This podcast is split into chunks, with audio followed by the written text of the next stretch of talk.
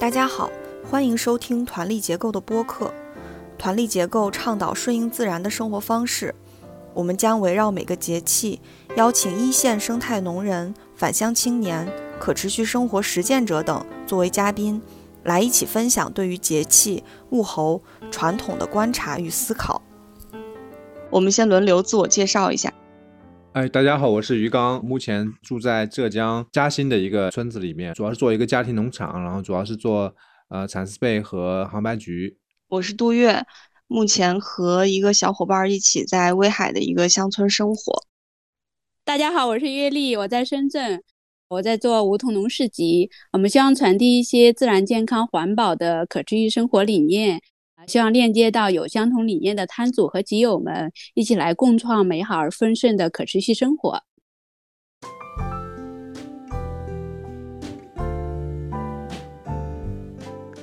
这次是霜降节气，我们请到的嘉宾是彭越。大家好，我是彭越，我现在是在威海的山里面经营一个十亩地的小果园，里边大概有十几种水果。现在在这边过一种农耕的生活。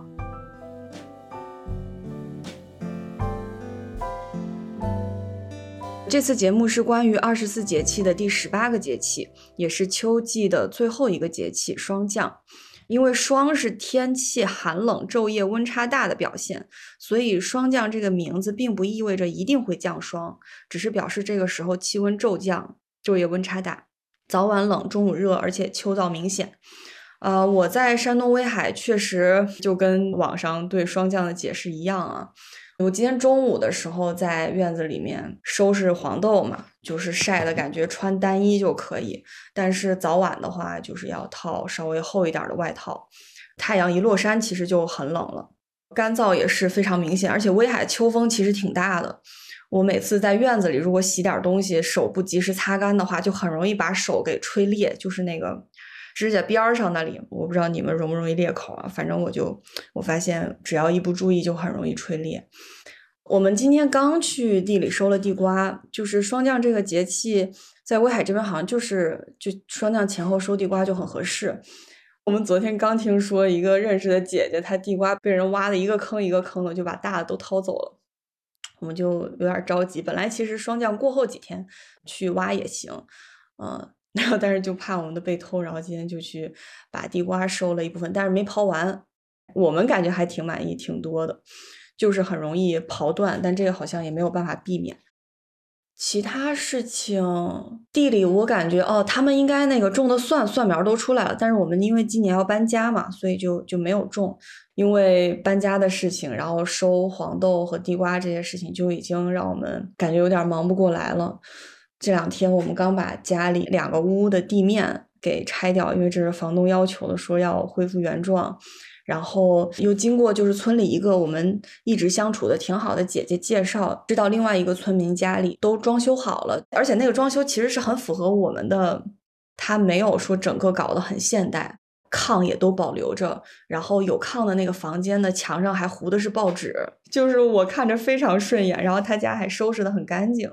这个后面的决定等等后面再聊吧，不然我感觉我就说太多了。彭越现在也在威海，要不彭越接着分享一下？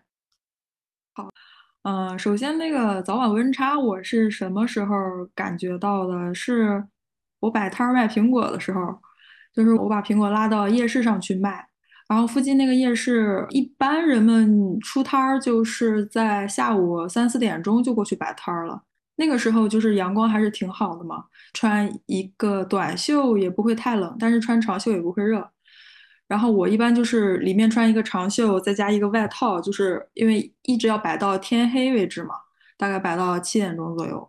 然后但是太阳一下山，就是那个冷风一吹，就真的是再加一个外套都会觉得冷。我看旁边卖菜的阿姨都会带一个棉袄过去，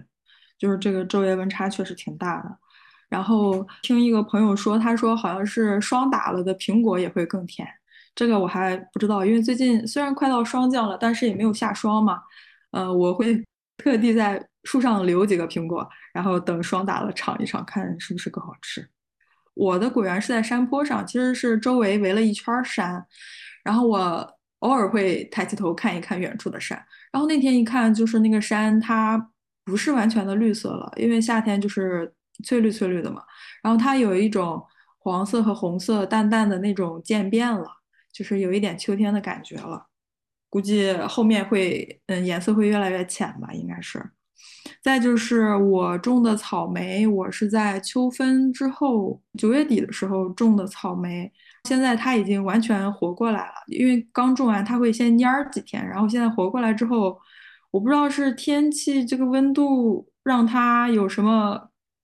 反正它现在有花骨朵了。但是我没有打算给它扣大棚，它现在的花骨朵肯定是守不了的，到冬天那个果子肯定会被冻坏。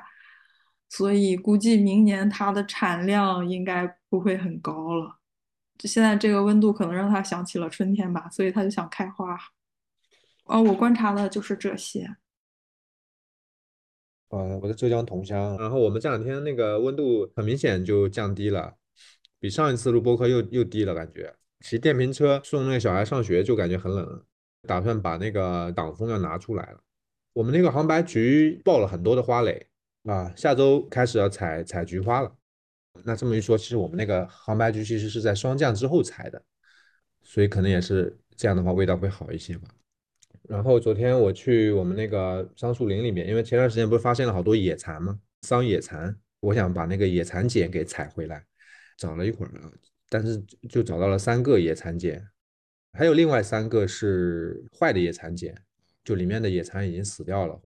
我估计今年应该它不会出蛾子了，就是可能它要到明年天气热的时候，它才会钻出来。然后我试一下明年能不能养养那个桑野蚕，因为我们这里上不是秋蚕那个都没养嘛，嗯，都虫害嘛。然后我去了好几块桑树林，嗯，也就是我们家那块有，其他地方我也没看到野蚕，所以感觉还是比较珍贵的。然后我们家这个，好我看橘子好像是可以吃了。深圳这边这个节气也是很明显的降温，今天这个温度一下就降了好多。昨天还可以穿短袖，今天都要穿一个外套了，有的都要穿毛衣了。感觉这个南北对这个节气的响应还蛮一致的。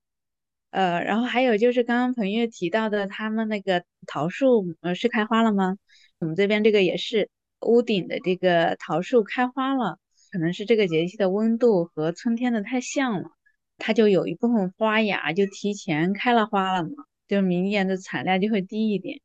最近这边的菜的话，就是也是各种青菜都是上市的时候，就特别多的青菜可以吃。秋黄瓜也也开始结了。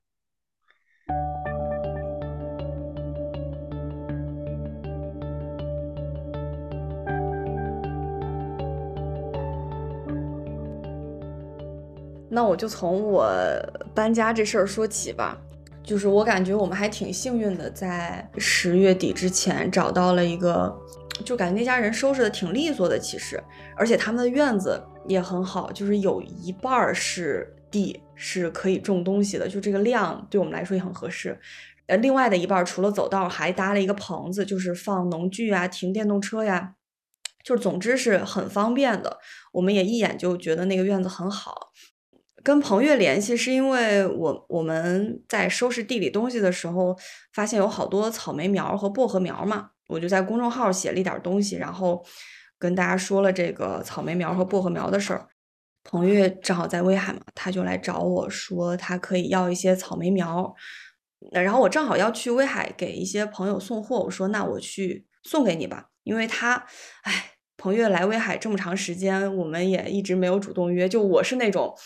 觉得你没主动约我，肯定是你太忙了，或者是觉得这个这个联系没有那么的必要，所以我也不是一个主动社交的人。我猜彭越可能也不是，所以我们就一直没有联系上。虽然我知道他来了，然后我就想说，哎，正好他要草莓苗，借这个机会，我也正好可以去看看他的那个小园子。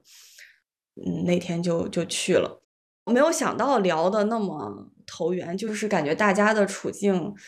很很相近，都没有很成熟，然后也都没有说未来一定要怎么怎么样。彭越他的那个情况也比较特别，他是租了一个果园，但那个果园呢其实是离威海的一个景区很近，所以那边附近的村里房子其实也挺贵的。她又是一个女生嘛，觉得住在村里也不是很不是很安全，就住在了那附近的一个小区。她其实挺有上班的感觉，她会骑这个电动车早上去果园，然后晚上回来这样。我就想到她因为在小区住的话，她冬天是要交取暖费的。然后我跟齐文在村里住吧，冬天虽然没有取暖费要交，但是我们差不多买煤烧煤的钱，按去年冬天差不多一千八一吨来算，我们俩省着烧烧半吨也要九百块，所以就觉得说，嗯，彭越他既然要交这么多的取暖费，那不如我们三个一起来享受这个 取暖的成果，这样我们还省得烧煤了呢。正好他家还多一间卧室。我就就觉得这事儿很可行，因为其实冬天我们在村里，在北方嘛，能做的事情不多，主要就是加工点东西。像冬天，奇文可能做饼干卖的会比较多，然后做点辣白菜啦，晒点地瓜干儿啦。其实最主要的就是取暖这点事儿啊，成天守着煤炉子，要么就是用那个大锅灶做饭，把炕烧的热热的这样。跟彭越聊了之后，突然觉得好像我们仨这个冬天可以一起过，就我们就不必那么着急的去想后面要在哪个村子落脚这件事情。而且我感觉我们是可以互相帮上忙的，大家的生活成本也会更低一点。还有一点比较巧的是，彭越的那个小区的租期哈，因为城里那边都是一年一租，正好是到二月底，就是三月三月可以再换租的地方。差不多是正好十一、十二、一二这四个月把冬天给过过来。彭越还有果园嘛，冬天其实也可以准备准备肥呀、剪剪枝呀这些。到明年春天，我们再考虑后面怎么怎么样。因为彭越的那个地是租了三年，从今年的三月开始，先磨合一个冬天，看看彼此感觉怎么样。然后如果合适的话，明年春天再考虑。呃，我们三个。呃，住也好，然后做果园的事情也好，如果不合适的话，这四个月对我和奇文来说也是一个缓冲期嘛。对，就是一次 意外的送草莓苗，让我们突然冬天就是感觉有了一个很合适的方案，然后后面正好又有村民的一个房子，他收拾好那个房子可以给我们用一间，也不影响他如果后面要用。然后我们的那个交的租金也少一点儿。我们跟他商量的是，这四个月放东西放一间，然后可能要再占用一点他棚子底下的空间，就一共五百块钱。我们觉得还挺挺能接受的，所以最近就一直在忙着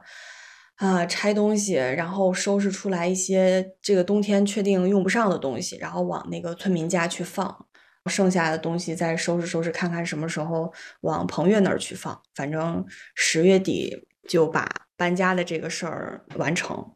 目前我的状况就是这样。然后最近发生的事情也大概是这样。要不彭越介绍一下自己怎么选择的威海这个地方来做农业，然后包括你这大半年来可能跟你预期不一样的发生的事情和感想什么的。嗯，从源头说起，就是我去年三月底辞的职，当时我是在上海上班，因为四月一号上海封城嘛。我就处于一个无业游民的状态，虽然是裸辞，我没有打算去跳槽到什么公司，而是我当时已经想好了想往农业方向发展，所以在上海封城的两个月里面，就已经打算好了后面要去有机农场去做实习生或者是志愿者，去积累一些经验，学习一些有机耕种的知识。大概一年下来，我待了四五家农场吧。长三角地区待了两家，然后在成都周边待了两家，最后还去广东一家看了看。自我感觉这个学习的旅程就算结束了。然后回老家过年，过完年我就开始在网上找一些租地的信息嘛。我没有一个很明确的想要在哪个地方去种地的想法，我就是觉得哪儿都行。其实和当年找工作上班一样，我觉得哪个城市我都想去，就是。只要是陌生的，我都想去。种地也是，北方有北方的那个气候特点，然后南方有南方的气候特点。这些地方产的，不管是水果和蔬菜，我都有喜欢吃的种类。所以当时想的就是哪儿能找到适合的地就去哪儿。首先在老家附近，就在我们村儿，让我妈带着我看了几块地。但是不太合适，有的是面积不合适，有的是对方提的条件太过分。后来我的高中同学又带我去远一点的村子里去看了一块地，但是那块地又太大了，我又驾驭不了，找了一圈都没有合适的，然后我就天天在网上刷，我主要就是在闲鱼上刷，因为闲鱼上有很多人自己的地不想种了，然后他就会发帖子，信息还挺多的，天南海北的哪里的都有，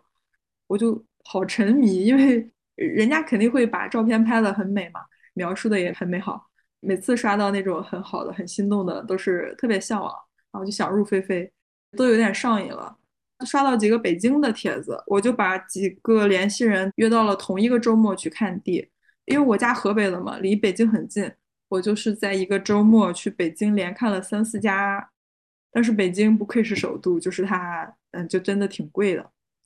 嗯，再就是我当时坐高铁去北京，一下火车，然后进地铁站，坐公共交通、公共汽车和地铁，就是那个人流，还有人们的那种生活的状态，人们的表情，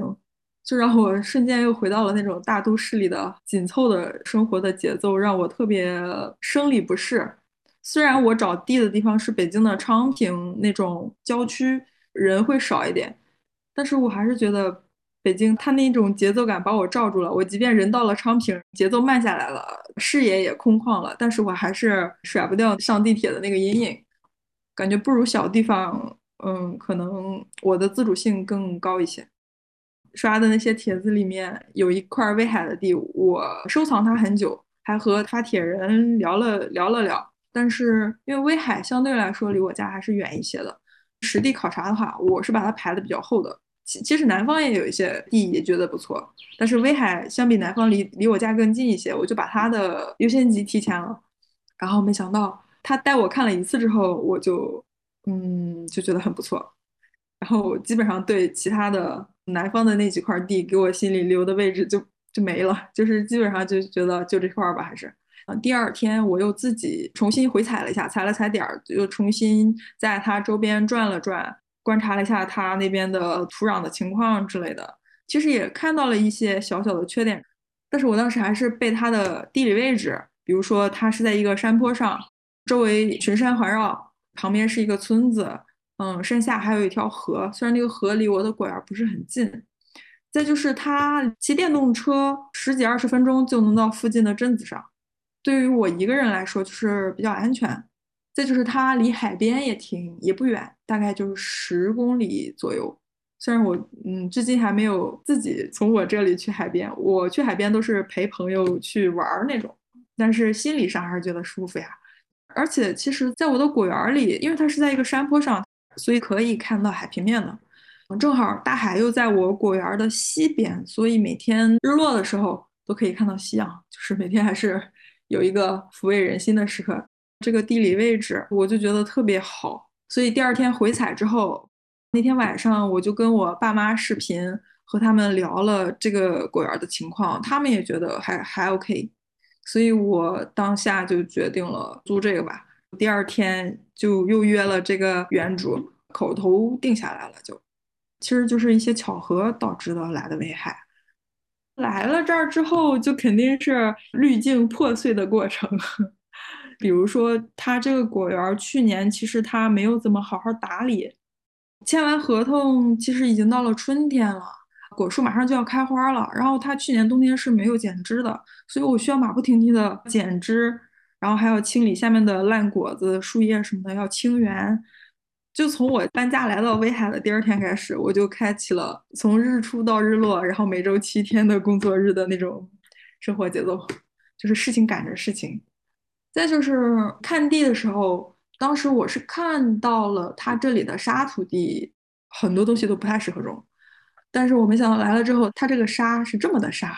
就是那个土壤干的特别快，完全存不住水。我种菜就是种的特别失败，没有任何一个叶菜成功过。能吃到嘴里的都是那种茄子、辣椒、番茄什么的。在我有一个我没有想到的点是，签合同的时候，原主他提了一个条件，因为他们还是想在里面留一小块地自己种一种的。除了他自己想种一点点，还有一个他的朋友的老丈人什么的也要种。就导致我需要适应这个果园看上去有点不像是我自己的。呃，每天几乎都有人来。呃，首先我果园里有三条狗，是大型犬，是他们的朋友养在这里的，所以就是每天有人来喂狗。然后不是还有一个大叔来这里种嘛，就是这个原来的原主的朋友的老丈人，他大概每周来一次种菜。其实最初的一个月吧，我是有一点失落感，我觉得这还是我的地吗？怎么 谁都能来？但是其实到后面，我反而很感谢这个情况，就是因为一个人其实还是挺孤独的嘛。然后每天还能跟人打个照面，就觉得心里有一点安全感。再就是那个种菜的大叔，人家种的菜还比我好，他都吃不完，还会分给我吃。他看到我正在种这种那的时候，他都会指导我，你你哪里弄的不对什么的，教了我很多东西。所以对这个果园的认识，是从一开始的充满滤镜的美好的幻想，到后面滤镜又破了，破了之后就有点失落。但是慢慢时间一点点流逝之后，又发现其实也还好。因为来这边之后，围绕这个果园认识的人都是挺好的人，所以目前为止带给我烦恼的都是我自己种不好地而导致的烦恼。这里的人没有给过我什么阻碍的感觉，或者是不开心的事情都很少。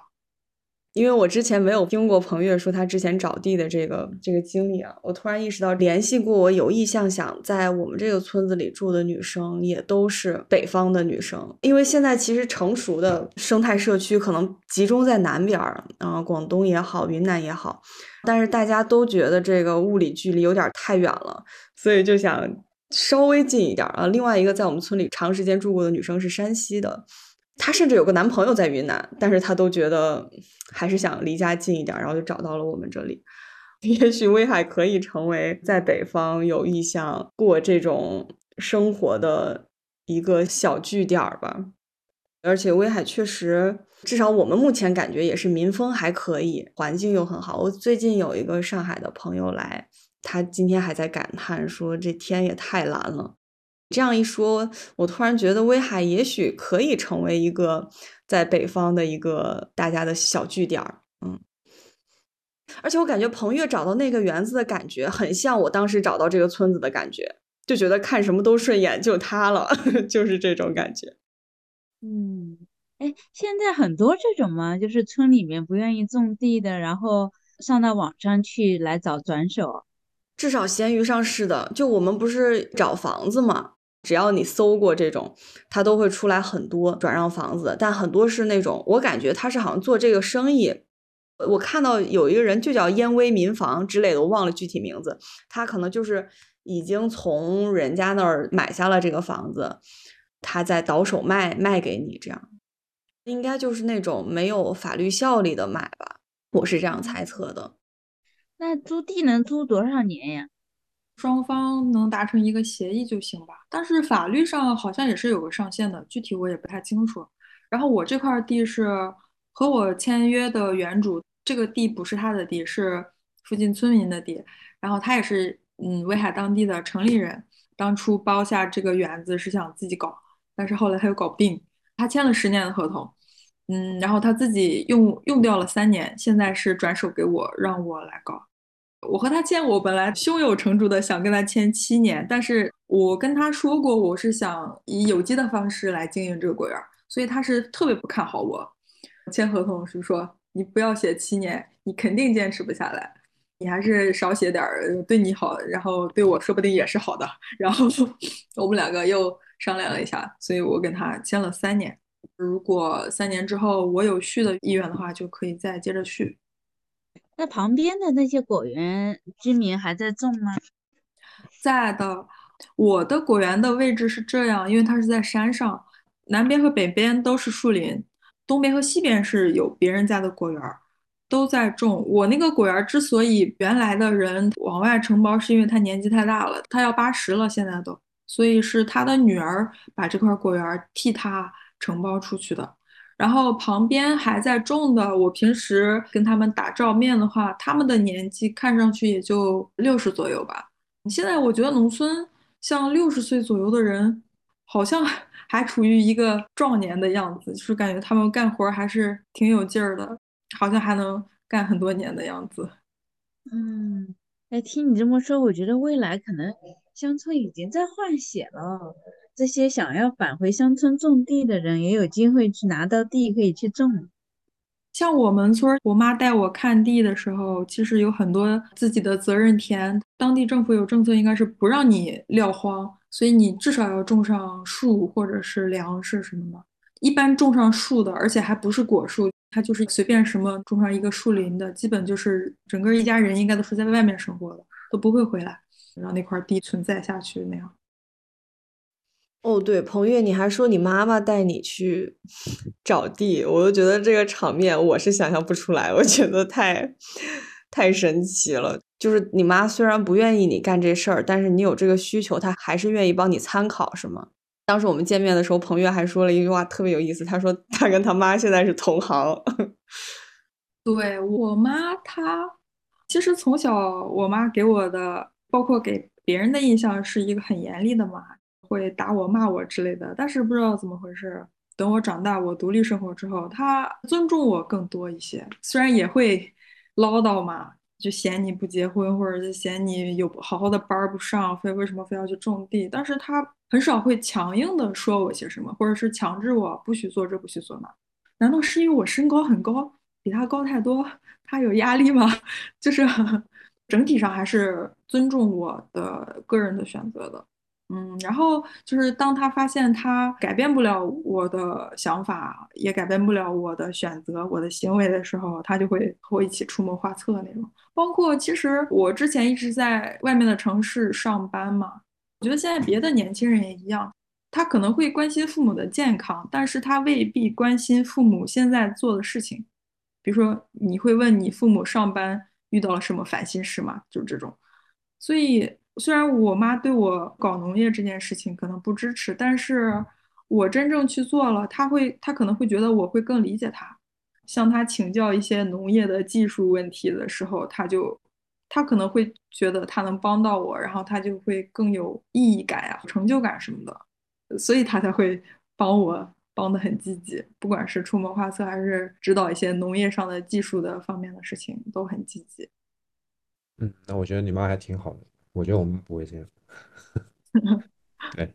就包括彭越的公众号会写到他遇到的一些困难什么的，然后他那天聊天的时候说到他会跟他妈妈说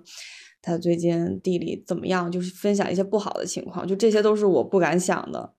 我到现在不知道他们到底看不看我公众号，所以我就是非常严格的筛选我写什么，然后拍什么，尽量不要让他们看到太难堪的那一面，就我这已经是习惯了。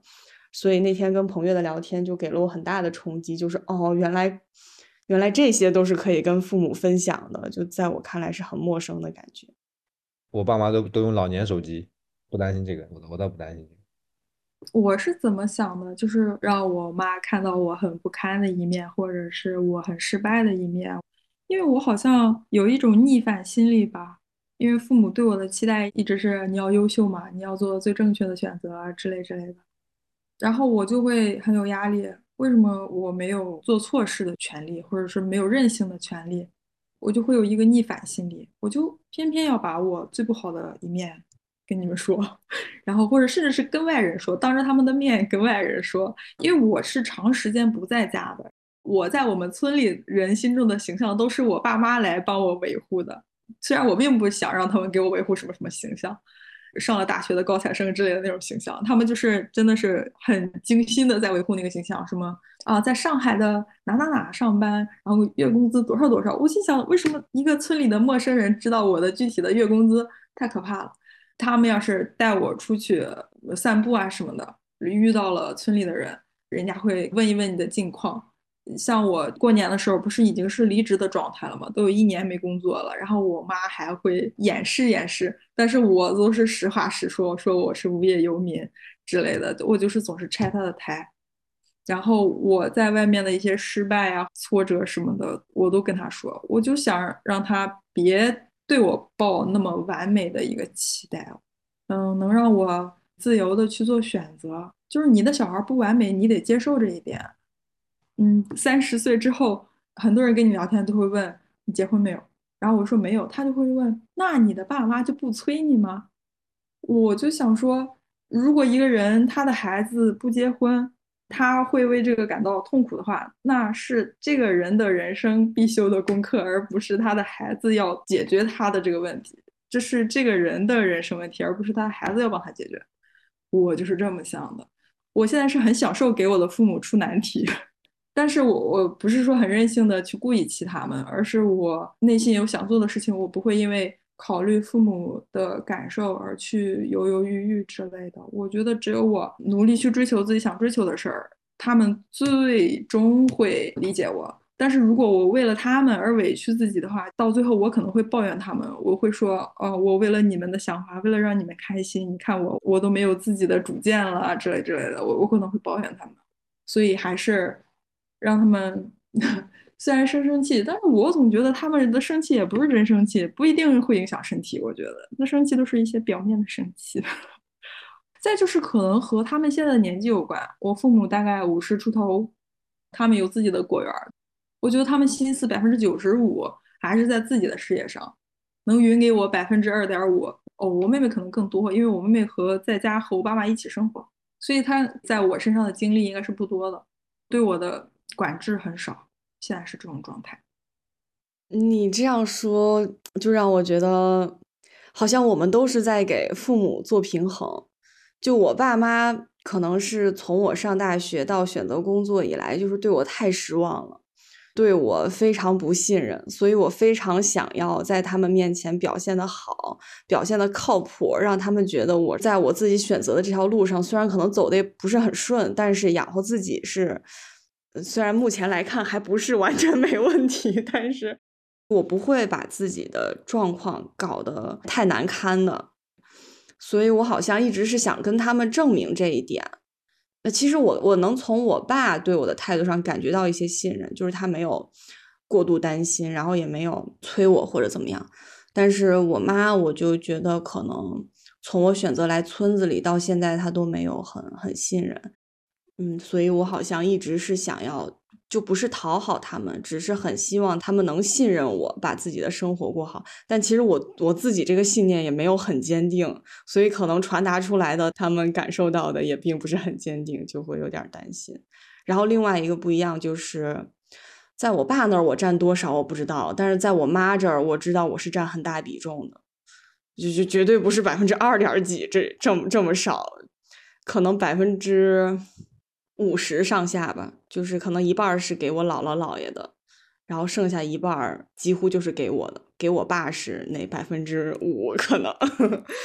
对，所以，所以我感觉到的压力还挺大。而且彭越刚刚说你父母才五十出头，我比你小几岁嘛，我爸妈都已经快六十了，嗯，可能这跟他们年龄也有关系。就感觉每家情况好不一样，但是我很认同你的那个观点，就是其实我们让父母难受的时候，谁难受就是谁的课题。嗯，我不能接受父母对我的难过，所以呃对我的失望，所以我难过，所以这是我要面对的，我要接受我会让他们失望，我会让他们不满意这件事情。虽然我还没有做得很好，但是他们对我失望，那是他们要去面对的事情，就是这个要分开。我很认同，但我还在努力。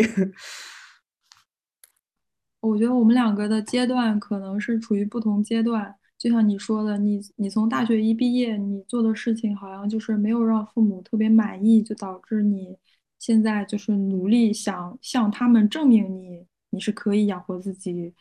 所以你现在就是不敢让他们看到你不太好的一面，或者是你遇到的困难。我现阶段和你就是相反的嘛，在之前的那些年，就是处于一个讨好父母的时期。其实从上学的这段时间，一直到毕业工作，我都是一直在满足他们的那种，呃，虚荣心吧。就是，哦，我家小孩学习好啊，上了大学好啊，工作也很拿得出手啊，就是一直在满足他们的虚荣心嘛。当然，我这样有点可能说的有点过分，但是就是一直在按他们的要求来嘛，怎么满意怎么来。所以我觉得我做的已经很足够让他们满意了。到了一个节点之后，我觉得我不需要再做更多了，已已经足够了。我人生的前三十年都让你们那么满意，还不够吗？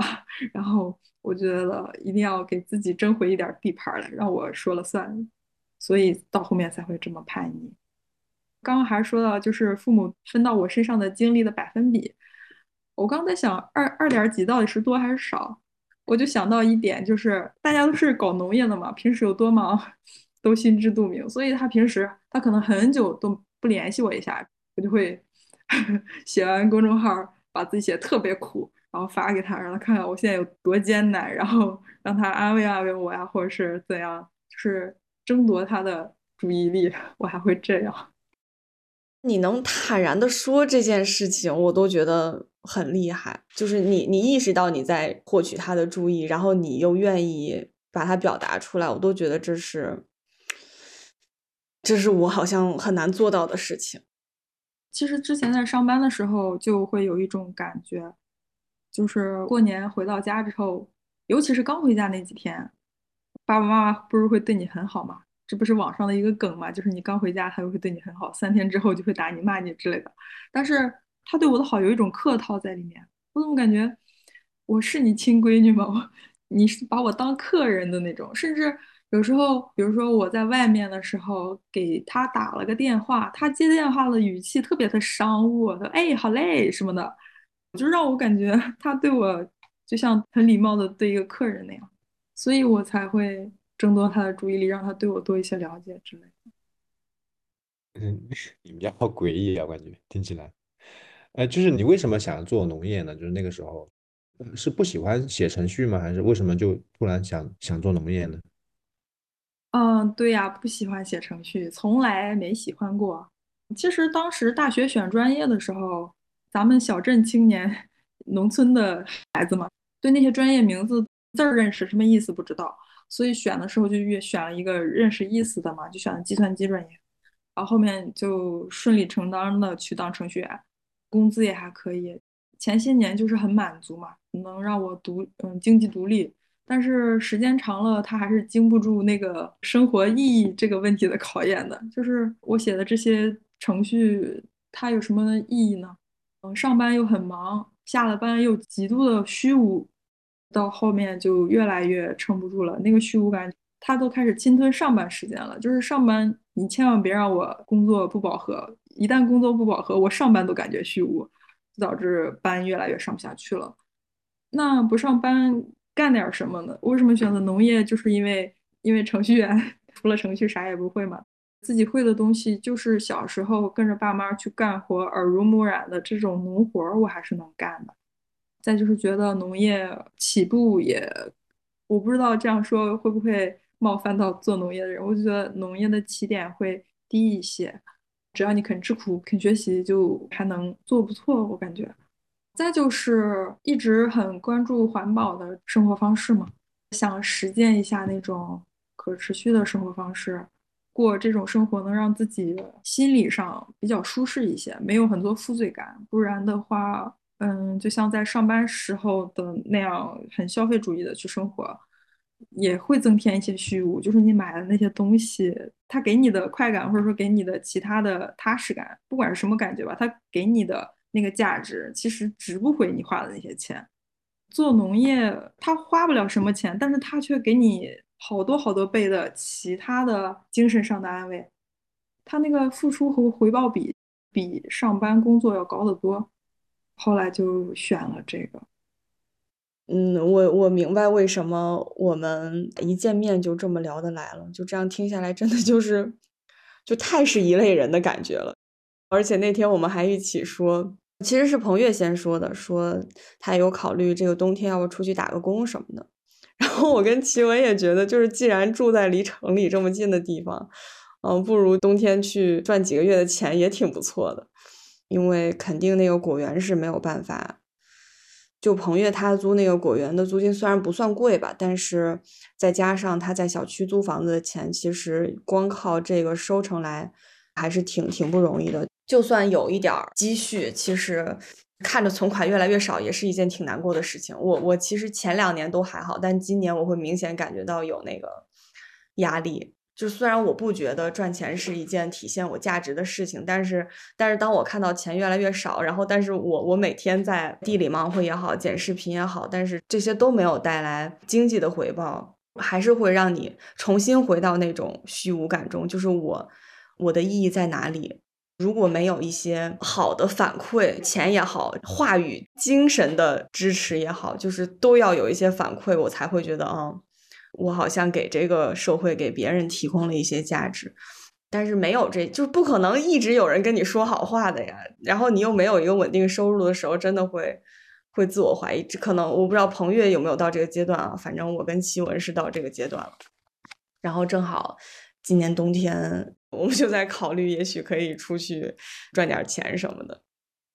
哎，那你不是后来视频不是周更是吧？这个有正反馈，有增加吗？公众号的粉丝就一直是在就少量的增加吧，我感觉就是比较稳，就没有没有哪下人很多，而且我感觉有不少是从播客过来的。B 站上我都已经 我都已经心伤透了，我非常怀疑自己做视频的水平和能力。现在，我现在 B 站才四百二十个粉丝吧，我印象里，我看到有另外一个，他就只是随手拍他在城市的街景或者逛商场，就是随手拍一段，甚至有没有剪我都我都很怀疑。他跟我粉丝数差不多，四百一十几还是四百二，我最近没有看，我就有一次偶然刷到他的视频，然后。然后我想着拍的啥呀？就是什么也没说，什么内容也没有。然后一看人家粉丝数跟我差不多，我就在想，你在这忙活的什么？你你何苦来的呢？所以我就只能再提醒自己，你做这件事情只是为了记录你自己的生活，你不要跟别人去比较，你不要奢求你做的这个，你付出的就要等同于你的回报。但是我感觉在 B 站上还还真的有同城的人刷到刷到我的视频，然后有几个。可能也就三五个吧，啊，是比较固定会看的，就同城的啊。虽然说这个粉丝数不多，但是每次都会看的那几个人，我是知道的，就有一种有一点大家是朋友的感觉。就是公众号你虽然关注的人多，但是看的人不多的感觉，还是写文章的时候看的人会稍微多一点，视频不多。嗯，就就就是不奢求别的。就刚刚我们说冬天打工的那个事情，其实我最开始对我已经做一个全职的农民了，我还出去打工，我对这件事情有一点抵触，一种毫无缘由的抵触，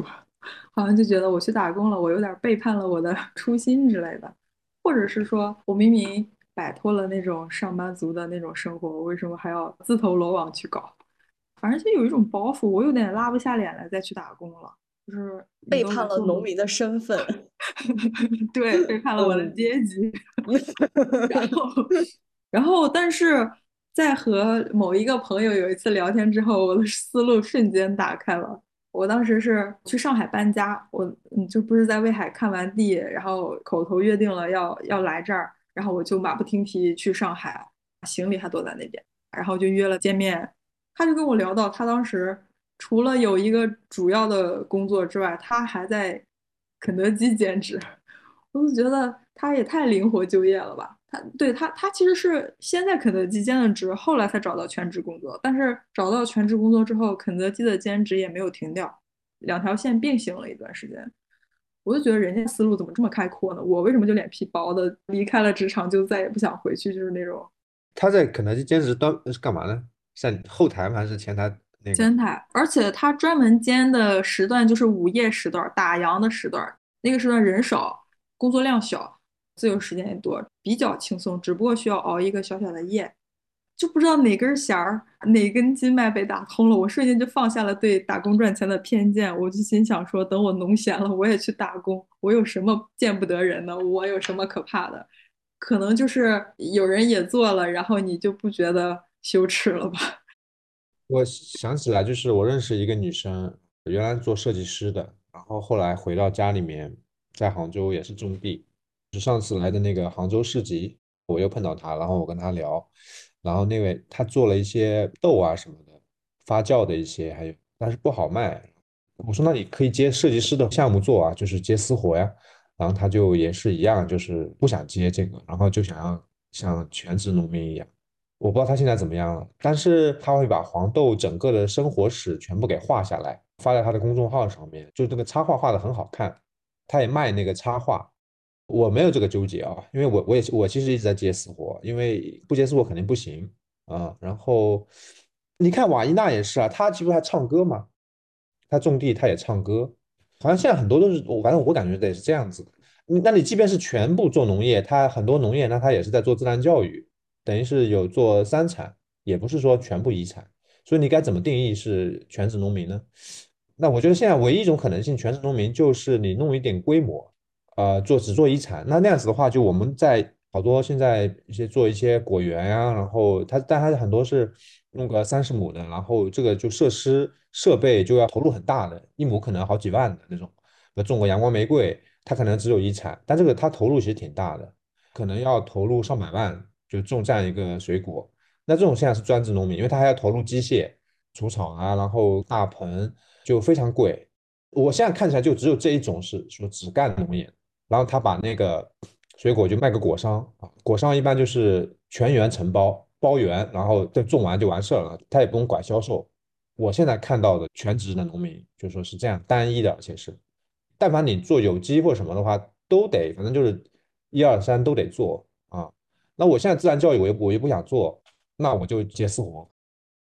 刚刚说自然教育吗？我最开始有做农场的想法之后，别人就问我你想做什么一二三产，是不是都要做之类的。我当时也是很抵触三产，好像我就是有一点偏原教旨主义，就是叫做纯粹的农业，就是以一产为生，顶多再涵盖一点二产。但是三产我就觉得偏离了，又背叛了我的阶级，我要向另一个阶级 去怎样？再就是我还是有一点偏见，我就觉得自然教育的时候，因为他们主要还是一些中产阶级的家长带着小孩儿去农场学一些接触土地、接触自然的知识，这是一个比较好的说法。但是我总觉得他们是带着一种高一点的阶级对一个底层阶级的猎奇的视角来你这个农场去体验体验那种新鲜感，但是他对你的尊重有多少？嗯，因人而异，我觉得，所以我就有点排斥做三产，我不想在别人的审视、别人的那个凝视下面 去劳动，有点抵触。嗯，这个我能理解你说的这种感受。那个瓦伊娜最近好像昨天不是决赛嘛，然后很多网上说，本来看他们在种地挺好的，后来发现他们在种地的时候还喝咖啡，然后就觉得他们是伪农民。我不知道咖啡是不是和你说的这种中产阶级什么有点联系的？比如说，我现在看今天网上都在转那个捕捉流浪狗啊，就关关心猫猫狗狗啊什么的。但是，比如说，其实还有像真的农村，比如说像我转了一本书，就叫《县乡的孩子们》，就讲那个农村小孩子的一些教育的困境什么的。这个我会天然会关心这些东西，就是。就是这个可能是很多现在，比如说，呃，做自然教育或者做艺术相见这些人没有看到农村的这个，这原来农村的那些东西，或者说你说阶级层面那种农村的这个问题，嗯，就是所以，但是呢，我我我感觉瓦伊娜那种又是另外一种，所以就我我现在有两层的东西，就是有一层就是那种阶级的那种啊，但另外一层又是创造一种新的一种乡土的这种，不是原来一定要一模一样的那种，我现在有这种感觉。然后你另外一方面你说，现在你看中国纯遗产的。反倒是那些要很大资本的投入的遗产，都是这种遗产哦。小农的那种遗产基本上很少很少了。我看到都是呃好大的那种坨，就是上千亩啊。他们他们真的是在做遗产，但就是你感觉到又又跟原来那种农民又不一样。嗯，是的，道理我也懂。做遗产很难，完全用遗产来养活自己确实很难，这个我都懂。所以现在嘛，思路打开了，冬天去打工吧，就这样。然后三产的话，还是真的要考虑考虑。现在确实，作为纯农民来说太难了。就是作为老一辈的农民来说，首先是他们真的太全能了，他们能做很多事情，然后会用很多工具，几乎能自己动手干，都自己动手干。他需要购买的服务非常少，然后那时候又不需要交电费、交网费，对吧？我们如果现在想要真的纯纯那样可以到自给自足的话，就感觉要要上山了，要出家了，就是要隐居了啊！对，隐居可能是一个更合适的词儿。但是我我觉得现在真正做到这一点的真的很少，就大家都要结合一点自己的别的什么东西，就是于刚说的新式的农民嘛。就我感觉，比如说我像我妈他们这样养蚕。那你在现代的社会里面，其实更像一个艺术家，你知道吗？然后我后来知道这个启发，我是说有一个有一个艺术家就真的靠养蚕，然后来来做各种艺术项目。什么意思呢？就是那其实那主流的未来养蚕，就是它就是靠饲料，然后靠车间工业化养蚕，那个是未来的。那么原来那个老的农民的那个养蚕，它就变成了艺术了。包括你刚刚讲的，就很原来农民他会很多东西，那他就是一所学校了。可能就是未来的社会里面，你如果跟你的上一辈的小农是一样的话，那你其实就是个学校。而不是一种农业，那未来它那个农业就是，或者大家眼中的农业就是那种工业化的农业，要不然别人很难理解你到底在干什么。我不知道这这么讲的是吧？你比如你做个什么自己自然发酵的一个面包或者发酵的一个馒头，我想在山东像岳丽他们呃老家自己做个馒头很正常，而且是用自己的那个酵种。可是，在城市里面这个就变成了烘焙艺术家了。可是以前农民他都会这个东西，就包括自己做发酵什么都觉得好像很厉害。但是我们这里酸菜农民不都自己做的吗？其实就是在不同的地方嘛，在城市里会这种东西的人很少，当然就觉得你很厉害。但是在村里大家都会做这个，你会一点别的不一样的东西，比如说你会画画或者会什么，就大家觉得你是艺术家，因为你会的是别人不会的东西。是我刚刚也想说，那个我们中国的传统的农民，他是什么都做的。就是他就不把那个看成是副业或兼职，他就是要做的。农耕闲了的时候，就是要去做一些其他的事情。那就是养点鸡呀，养点鸭呀，还有甚至是去做建筑啊。就是那些村子里的农民放下锄头都是建筑师，都会盖房子。我们村真的是这样的，他们就是呃，一到冬天的时候就呃约成一个建筑小队儿，然后就去城里去盖房子了。我爸他们就是这样做。他们平时有的时候是榨油师傅啊，有的时候是修车的啊，有的时候是开个小超市什么的，反正是都都要有一些其他的事情做。呃，我就想起来中国传统的就是什么农民画、农民的那种剪纸，或者是传统的音乐，它很多就是农业的延伸出来的，让我觉得你看回到传统的农业当中去看这些事情的时候，就好像它都那么融合，觉得没有什么界限。那在我们现在来看，就好像很多的界限了似的。还有一点，你们刚刚说的时候，我就想到的是说，其实我们做农业是在做什么？它其实植物长、动物长，它自己都会长的嘛。然后好像我们是在配合自然做一点事情，缺水的时候也能长得快一点啊，补点水啊；缺肥的时候呢，能够给它补一点肥，再加快这个大自然的循环，还是在配合自然做一些事情的。我反而觉得，就是农民的赋值更是一种创作，把他在大自然当中体会到的东西，又去创造出来这个社会当中需要的东西，或者是说仅仅是一种表达，就是表达自己的情感也好，就是表达他看到的这种美好的这种画面也好，就通过其他的方式来表达出来。甚至很多的农民是哲学家，就是你要去跟他聊这些生活，聊这些世间的感悟，他们都很通透。就好像在自然里面去体悟到一些东西，然后又把它表达出来，表达出来就可能是另外一种职业，或者是在现在来看另外一种职业或者另外一种形式了。然后其实是从另外一个角度，如果不是从世俗的角度来看的话，它就没有什么界限，就是一种表达。我们想做什么就去做什么了。它的后面也是一种服务，更好的去服务这个社会的话，可以以自己擅长的东西来服务它。就是不只是协助自然让那个食物生产出来，可能也有一些精神上的生产的产物。嗯，那它可以做一些副业，服务到这个大家的其他的需求。刚刚大家还说到现在这个一产很多是那种大规模的农业嘛，其实我觉得那种大规模的农业，它才是把农业当成了一种工具，它就失去了农业作为一种感悟自然规律、向自然学习。获得很多灵感的地方，让农业失去了这样的一个地位。它只是把农业变成了一种工具，呃，只是去生产一些食物了。现在我感觉，呃，好多比如说写农业书啊，在国外写农业书的人，他其实在国外都是另外一种，他叫园艺，他就是自己有个花园，然后在里边嗯种种花、种种菜，写一些关于土地的感悟，所以他们那个叫园艺，没把这个叫农业。农业这个词好像就是被那种农业给。占据了，是它就不是一种业，是吧？对，是一种艺术园艺。你看，它叫园艺。对。哎，今天有一个那个大学的老师来我们屋顶农场来，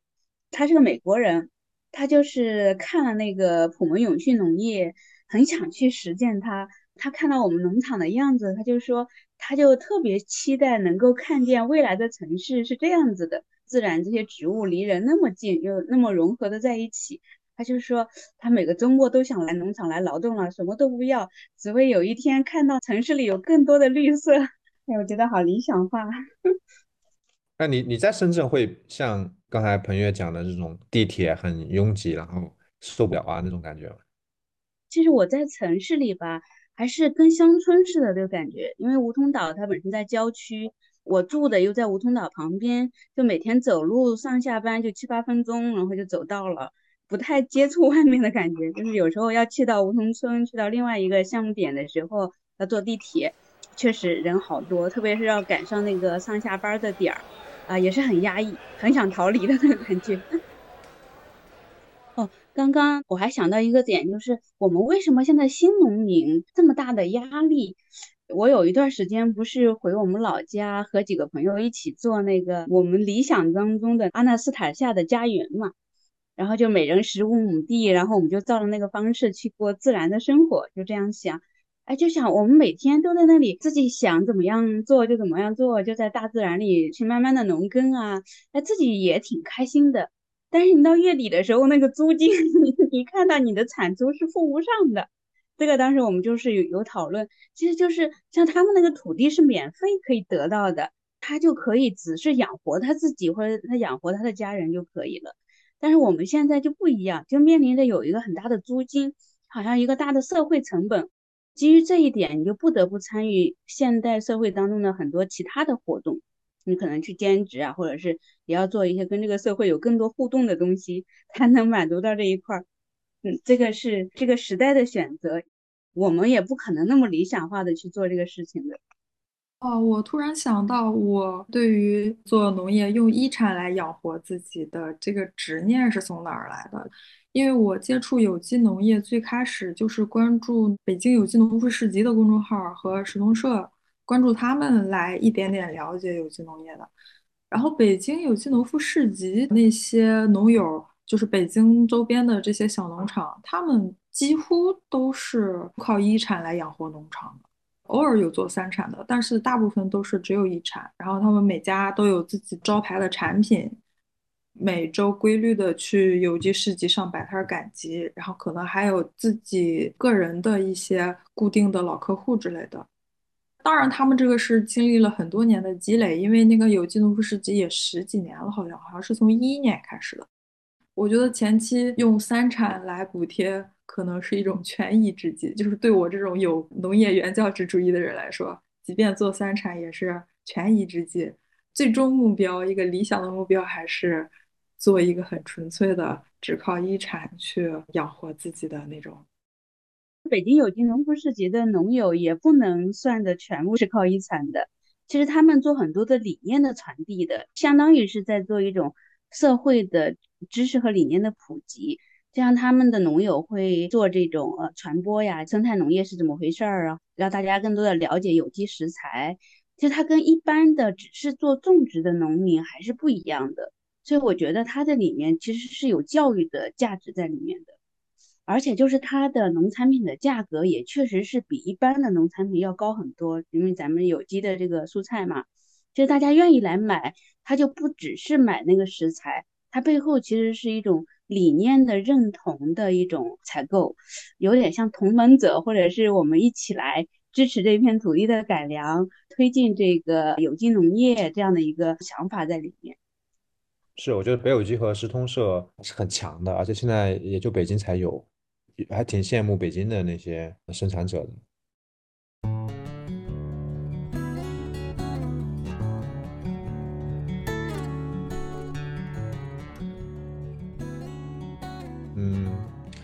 其实我后来知道，其实三产也没那么容易做。早些年好像感觉就是走马观花，带几个小孩子过来看一看什么的。呃，我觉得现在好像也不是这样了，我我了解，所以我我我觉得你如果能只专注做一产也是好事情，因为三产其实如果本身就不打算做的话，就没必要做。而且你如果说只是说打酱油什么的，我觉得没必要了。因为现在这个三产他们都也进化到也进化了好几个维度了，我感觉。反正中国什么事情都很内卷的啊，三产也很内卷的。有些可能专门是奔着三产进来的，他们就各方面都会那啥。我们这里有个农场做研学的，呃，说这个课程研发还花花多少钱，我也不知道他怎么怎么就花这么多钱。完了之后还说不挣钱，我不知道他这个是怎么怎么，我也没细了解，但我听起来感觉好像就做农场研学这一块好像也也挺内卷的，好像，嗯，他这种思路不一样。你就像原来这个我们在齐溪郝老师他们分享的，他们做那个三产是在一产的基础上的一种附加功能，就是他本来也要做造，他就做造的那个过程开放出来，然后他们把那些东西介绍出来给大家分享，大家一起来体验。就成了三产，它就不存在是说专门为了设计这一堂课，然后有一个专门的老师去研发怎么来说的这一套课程，它就不是那种分开的，它是比较合一的一种，就是那种状态。我看到一个，就是一个一个水稻，然后呢，它这样的，夏天呢，我看它拔草，然后它还收费，然后最近是要割稻子，然后它还是收费。就我想说，本来不是有一个叫劳动换食宿嘛，对吧？这个就有点又有点完，有点过了，就可能连拔拔个草都要收费嘛，就是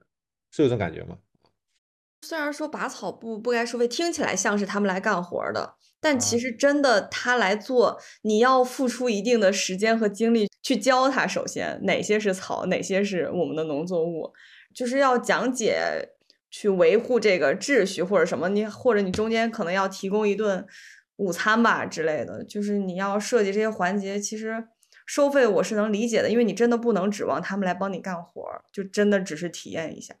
我感觉这个也会有，对，就是有些如果呃带很多孩子啊什么的，我有一次在千岛湖养蚕，然后是免费的，然后呢，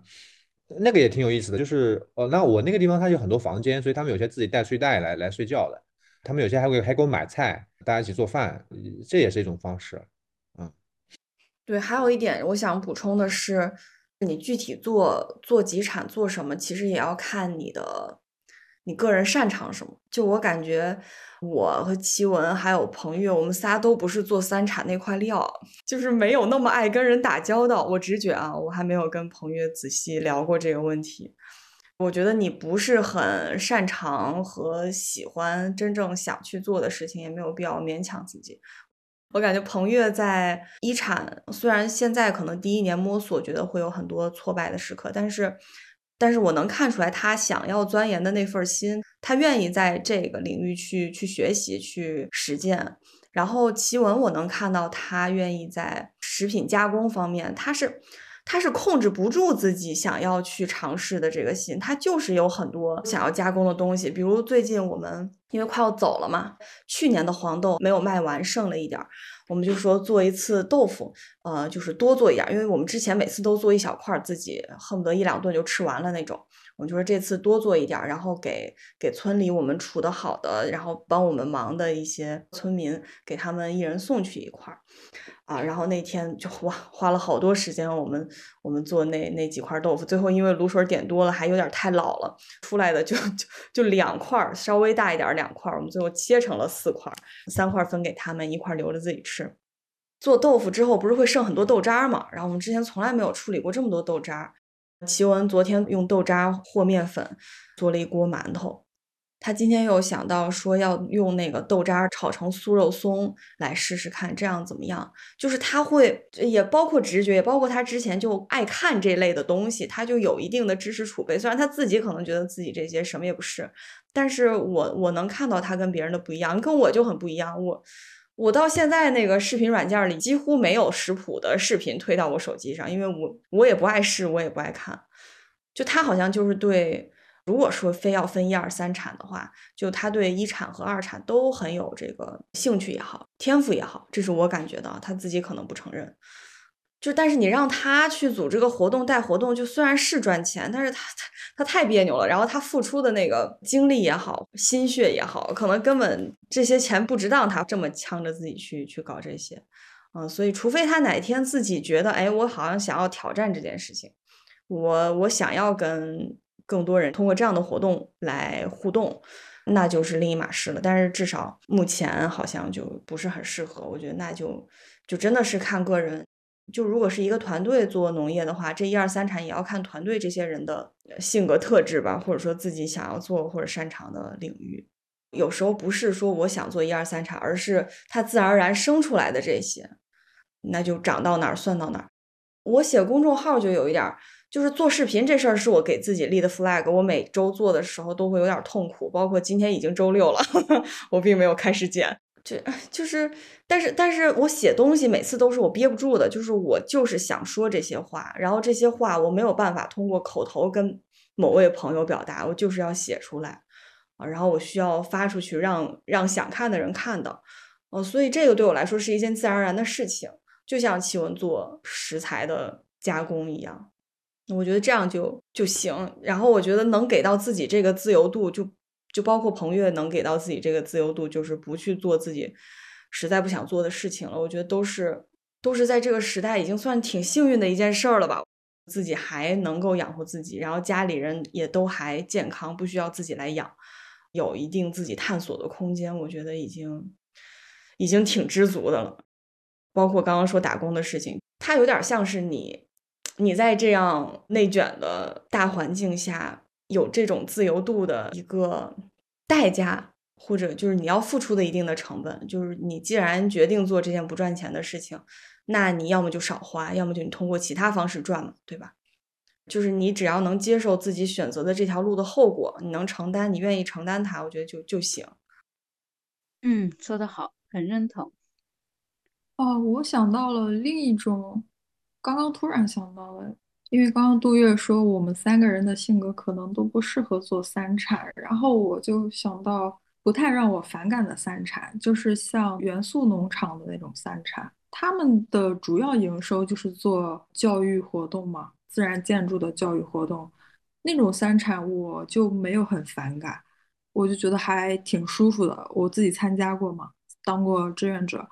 他在招募的文章里就有写，就是说参加活动的人和农场里带活动的人、组织活动的人不是一个谁服务谁的关系，就是是大家共同参与这个活动，然后互相服务的关系，排一个值班表嘛，轮流做饭之类的，就是没有谁是一个纯纯来享受的人，也没有谁是要帮你打扫卫生、帮你洗碗、帮你做饭之类的那种角色。就这种平等的关系的第三产，我觉得，嗯，如果我未来要去尝试这个方向，这会是一个可以考虑的模式，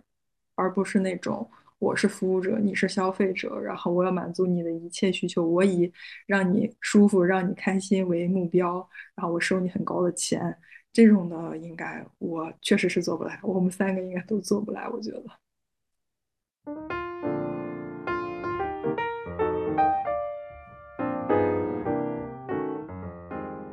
虽然我现在也说说不好后面会发生什么，但是我还挺期待这个冬天的经历吧。就是不管是跟我们设想的一样还是不一样，但是我感觉，因为我跟奇文两个人已经磨合太久了，非常需要一点新人来磨合。对我们俩来说是一个很很新的体验，多一个室友，然后又都是大龄未婚女青年，就觉得还挺期待，应该挺有意思。因为我会有点期待过高，可能，所以我会尽量提醒自己，不管愉不愉快，就都把它当做一次很特别的体验来看待，只是去尝试它。我我也是觉得我们三个都不要抱太高期待，因为我我反而是很害怕期待很高，最后又落空的那种感觉，还是把期待抱低一点，这样以后说不定，嗯，期待。报低了可能会有惊喜，但是期待报高了，应该就是失望的可能性更大。对的，对的。